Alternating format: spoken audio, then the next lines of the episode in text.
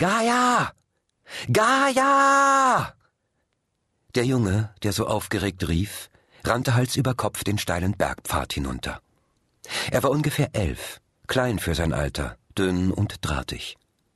Sein Gesicht und seine Gliedmaßen waren gebräunt von Sonne und Wind. Er hatte zerzauste dunkle Haare und braune Augen, die im Moment vor Aufregung weit aufgerissen waren.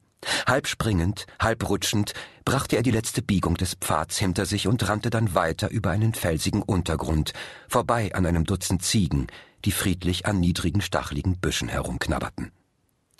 Hinter der Ziegenherde war eine freie Fläche, begrenzt durch eine langgezogene Felsmauer, auf deren höchsten Punkt ein Mädchen saß, das ihm den Rücken zugewandt hatte. Tell! Ein weiterer Junge kam den Pfad heruntergerannt und trieb dabei zwei verwahrloste Ziegen vor sich her. Tell! Er kam keuchend neben dem ersten Jungen zum Stehen. Hast du ihn auch gesehen? Ja. Tell nickte. Normalerweise kommen Sie doch nicht so früh im Jahr. Nie. Wir müssen so schnell wie möglich von hier verschwinden. Tal nickte erneut und kletterte behende zu dem hohen Ausguck hinauf, auf dem seine Schwester saß. Sie hatte die Arme um ihre angezogenen Knie geschlungen, den Rücken den Berggipfeln zugewandt, schaute sie hinab auf das verbotene Land in der Tiefebene, jenen unbekannten Teil Assalays, den sie nie zu sehen bekommen würde. Sie wandte sich zu ihrem Bruder um. Was ist denn? Schau! Er drehte sie so, dass sie auf die Berge blicken musste. Ungläubig starrte Gaia auf die schmutzigen Rauchsäulen, die in die ansonsten klare Luft emporstiegen. Es ist Sommer. Sie kommen nie im Sommer, erst im Winter. In aller Eile trieben sie ihre Ziegen zusammen und machten sich zusammen mit Jason an den Abstieg ins Dorf. Plötzlich glitt ein Schatten über den Weg hinweg, der einen widerlichen, ekelerregenden Gestank von verbranntem Fleisch hinter sich herzog. Die verschreckten Ziegen drängten sich dicht zusammen, drückten ihre schwitzenden und zitternden Flanken aneinander, und die drei Kinder waren zwischen ihnen eingekeilt. Hilflos mussten sie mit ansehen, wie der große, graugrüne Drache erschreckend dicht über ihre Köpfe hinwegflog. Sie konnten die fingerähnliche Klaue an jedem Flügel sehen, die gelben Augen über der langen Schnauze. Gleich würde sich die Bestie herabstürzen, der rotglühende Atem würde aufzischen. Doch Erstaunlicherweise schwang sich das Tier wieder in die Höhe und landete auf einem hoch über dem Weg gelegenen Felsvorsprung.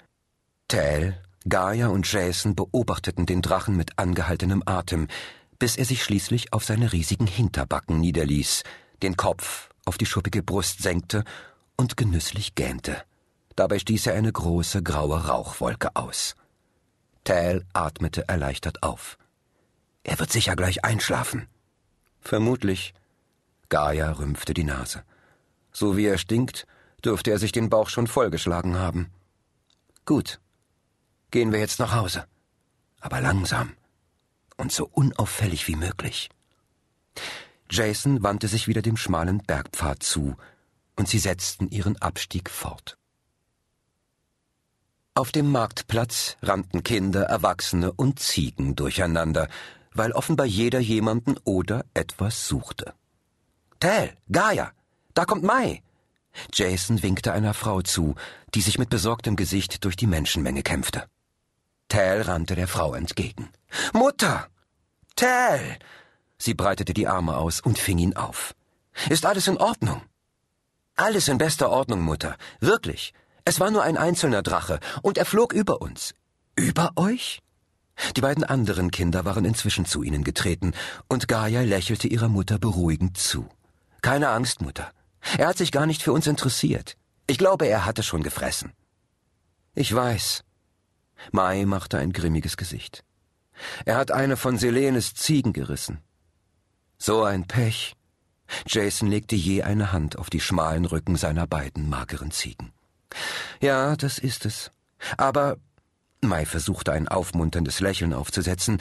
Niemand wurde verletzt, oder? Das Dorf hat nur eine Ziege verloren. Es hätte schlimmer kommen können. Dann legte sie jedem ihrer Kinder einen Arm um die Schultern. Aber jetzt bringen wir die Ziegen nach Hause.